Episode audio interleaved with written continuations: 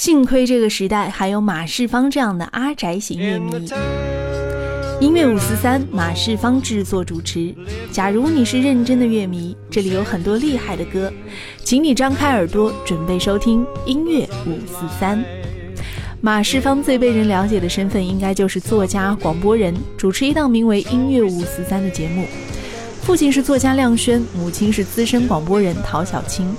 二零一四年年底，马世芳受光华新闻中心邀请，前来香港做一场关于台湾民歌运动的讲座。我有幸在讲座前一天约访到了这位资深文青，同时也是我的同行跟前辈。同为电台音乐节目的主持人，这一次的对谈，与其说是讨教，倒不如说是我出于私心的探寻资深音乐广播人究竟会收藏哪些厉害的音乐歌单。言谈间意外的发现，我们虽为两代广播人，可推广音乐的使命却惊人的相似。一九八九年，我刚上大学的那个暑假，一档固定放西洋老歌的节目里开了一个单元，介绍的 Beatles。那个时候的电台环境跟现在很不同，主持人呢不用十八般武艺样样精通。那档节目呢是周播，节目时长扣除广告时间大概是四十分钟一集，总共做了十几个星期，只专心介绍的 Beatles。从他们的第一张专辑开始，马世芳回忆道。这个是在现在听起来简直不可思议的，怎么会有一家传统电台敢于将情怀放在首位？如果没有商业价值，恐怕连上档的机会都没有吧？即便有，也可能只是做个一两集专题，用来啊评个广播类的奖项。给马世芳开这档节目的电台呢，叫台湾中广青春网，它是台湾电台里第一个全天候播放流行歌曲的普通话电台。在那之前呢，只有美军电台。后来转型的民音电台有全天播放流行歌曲的历史，但是台湾自己的电台里面，青春网是第一个。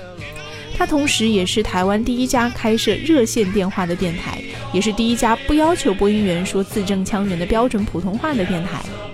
那个时候，马世芳的电台同事包括香港人，还有 ABC，还有一些台湾歌手，比如说周华健、黄韵玲、庾澄庆等等。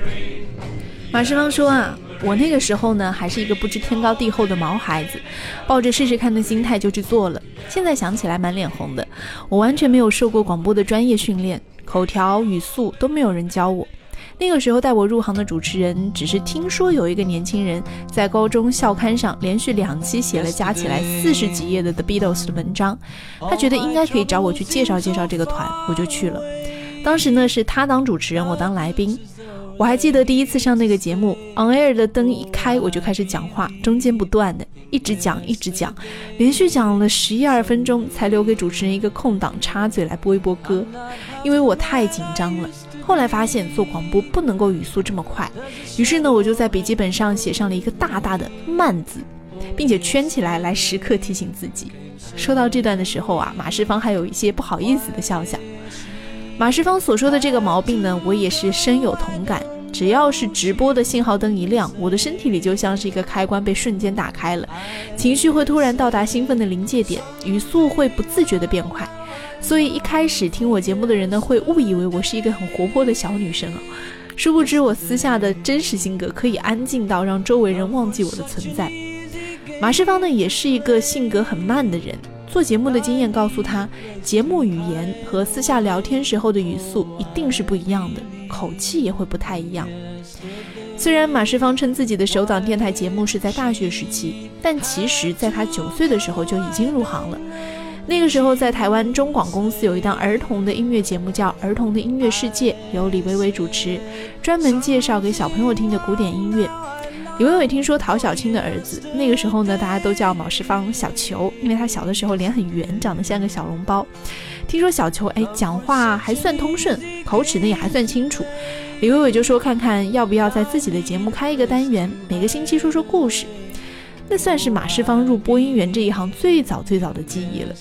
每个礼拜拿一本故事书到台北仁爱路三段中国广播公司的中广大楼去播音室报道，隔着一块玻璃。那边是录音师，一按钮，马世芳就开始讲故事。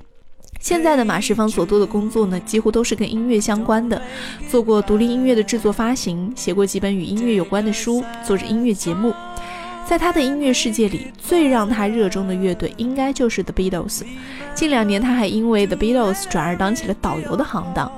马世芳说，二零一二年我第一次去英国利物浦，这等于是少年时代的梦想吧。那里是 The Beatles 少年时期生活成长的地方。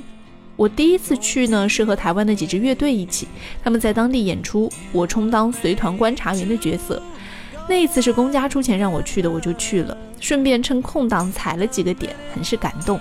回来之后啊，和旅行社的朋友聊起，他们提议不如让我试试带一个团，做一个 The Beatles 的主题之旅。我说这种团谁要参加啊？应该只有摇滚阿宅才会参加吧。没想到，结果还真的招到了十几个有兴趣的团员，成型了。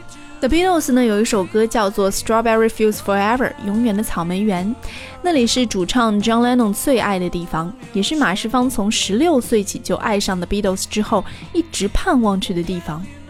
二零一二年的春天，广播人马世芳趁工作空档去了利物浦，驻足在草莓园的红色铁门前。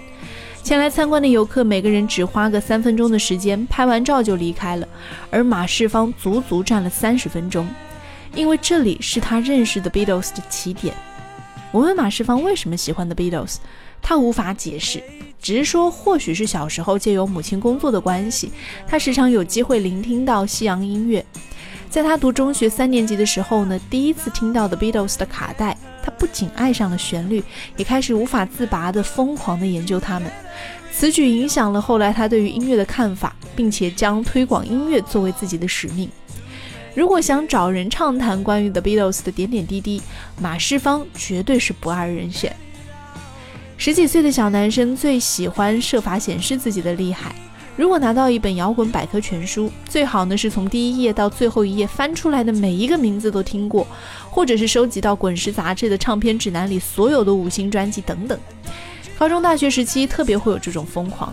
后来呢，马世芳领悟到啊，世界太大了，厉害的作品也太多了，十辈子都听不完呢。何况人生不仅仅是音乐而已，所以有兴趣就听吧，也不再追求数量。马世芳说，他比较幸运，在于他的兴趣跟工作大致上还有关系，所以比较不会厌烦，也设法让自己不要进入厌烦的状态。这些年呢，他总是能够找到让他听得有兴趣又有滋味的音乐。他说，十几岁的时候听的音乐一定是对自己影响最大的，那个时候就一头扎进摇滚乐的世界里。因为家母的关系，小时候台湾的校园民歌运动，我算是无知的旁观者。那些民歌运动的重要人物，对那个时候的我来说，就是一帮大哥哥大姐姐。那些歌我小时候听得很熟的，但当然不知其所以然了。大概到了高中、大学的时候，再回头去听小时候听过的这些歌，才真的听懂了，原来当年他们在干的是这个事情，才知道佩服，才知道那个时候唱自己歌的风潮是那么的重要。也因为这样，就会比较有意识的会再继续听。接下去呢，就再听罗大佑、李寿全、红蚂蚁乐团，还有台湾早期的原创作品《摇滚实验》，才会更有感觉。因为是带着问题意识去听的，问题就会越来越多，想搞清楚更多的事，包括词曲作者、编曲人、歌手跟唱片公司的关系等等。慢慢的就进入了这个圈子。一说起听音乐的经历啊，尤其是说到十几岁时候听音乐的回忆，马世芳显然是有一些刹不住车的，滔滔不绝的状态，估计跟他做电台节目那会儿的状况是差不多。一九八九年，马世芳入行的时候呢，刚好也是崔健的一无所有红到台湾去的时候，所以那段时间他也开始接触并且了解北京摇滚乐的发展。接下来就是魔岩三杰。那个时候，魔岩的缔造者张培仁还没发片之前，就找马世芳跟陶小青去听白片，也就是 demo 样片吧。听了张楚、窦唯、何勇，听了中国火合集，还有爱敬、唐朝乐队，这些都让当时的马世芳感到兴奋。马世芳说：“我跟大部分的乐迷没什么两样，迷一样事物越久，便自然而然的想搞清楚更多背后的故事。比方说，你一定认识那种迷足球的男生。”他一定不是只看大明星，他会跟你分析教练的战略，跟你讲豪门的球队背后的故事等等。但像我们这种外行人，可能只会四年看一次世界杯，而且从八强才开始看起，所以我们就只是很肤浅的看看明星，看看进球。认真的球迷就不会只是看进球，这个就是差别。那个人就叫做足球阿宅，我就等同于阿宅型乐迷。作为阿宅型乐迷，马世芳自认比别人有优势的地方在于，他可以通过广播、写书、演讲、上课，将他的听音乐的心得再分享出去。而他刚好又有这样的能力，用大部分人可以接受的方式去说这些故事，而不像球迷跟球迷之间那种很专业的对话，可能会令到旁人无聊的要命。他有这个能耐，让非阿宅世界里的人听听阿宅的心得，并且激发一些兴趣。他也坦言，作家西西写足球写得极好，他写的那些球员的事，都是我还在念幼稚园的时候的事情了。但他能够把二十世纪七十年代的足球往事写得非常迷人。我觉得写音乐也可以试试用这样的方式，还算幸运，大家愿意看，愿意听。透过这种说故事的方式，让年轻一点的听众也知道很多东西的来由，他们或许会颠覆现在的年轻人一直以来听音乐的既定印象。回过头去听一首歌过去的版本，会有新的感受。可这就是时代的记录。流行歌曲无疑是对整个时代最生动的记录，它必须扣合那个时代的集体情感才成立。从崔健的一无所有，到罗大佑的鹿港小镇，到谢安琪的西铁街，都是这样的歌。我们去还原那个歌的来龙去脉的时候，也同时温习了那个时代的某种集体状态。它就好像是一个时空胶囊，你打开它，看到很多已经被淡忘的事情。马世芳说啊，在台湾关于这些日常记忆、流行文化的资料累积得很慢，又遗忘得很快。其实，在当今这个快速消费时代下的每一片土壤，又何尝不陷于这种窘境呢？马世芳希望能够将他搜集到的故事，以及从当事人口中得来的回忆，用他的方式留下来，算一种见证。与我也是一样。更多音乐背后的故事，请关注我在喜马拉雅上的音乐节目。今晚不安静，静是小静的静。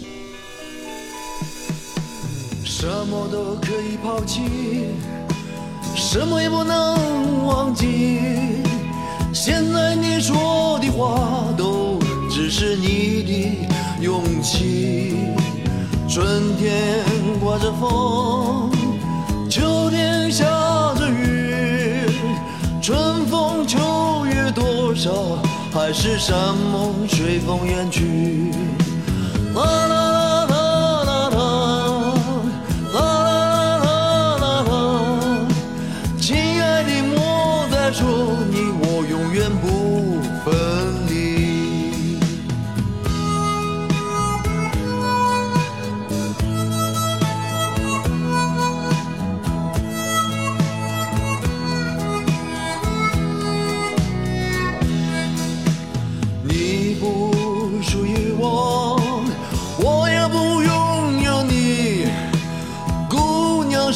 上没有人有占有的权利，或许我们分手就这么不回头，至少不用编织一些美丽的借口。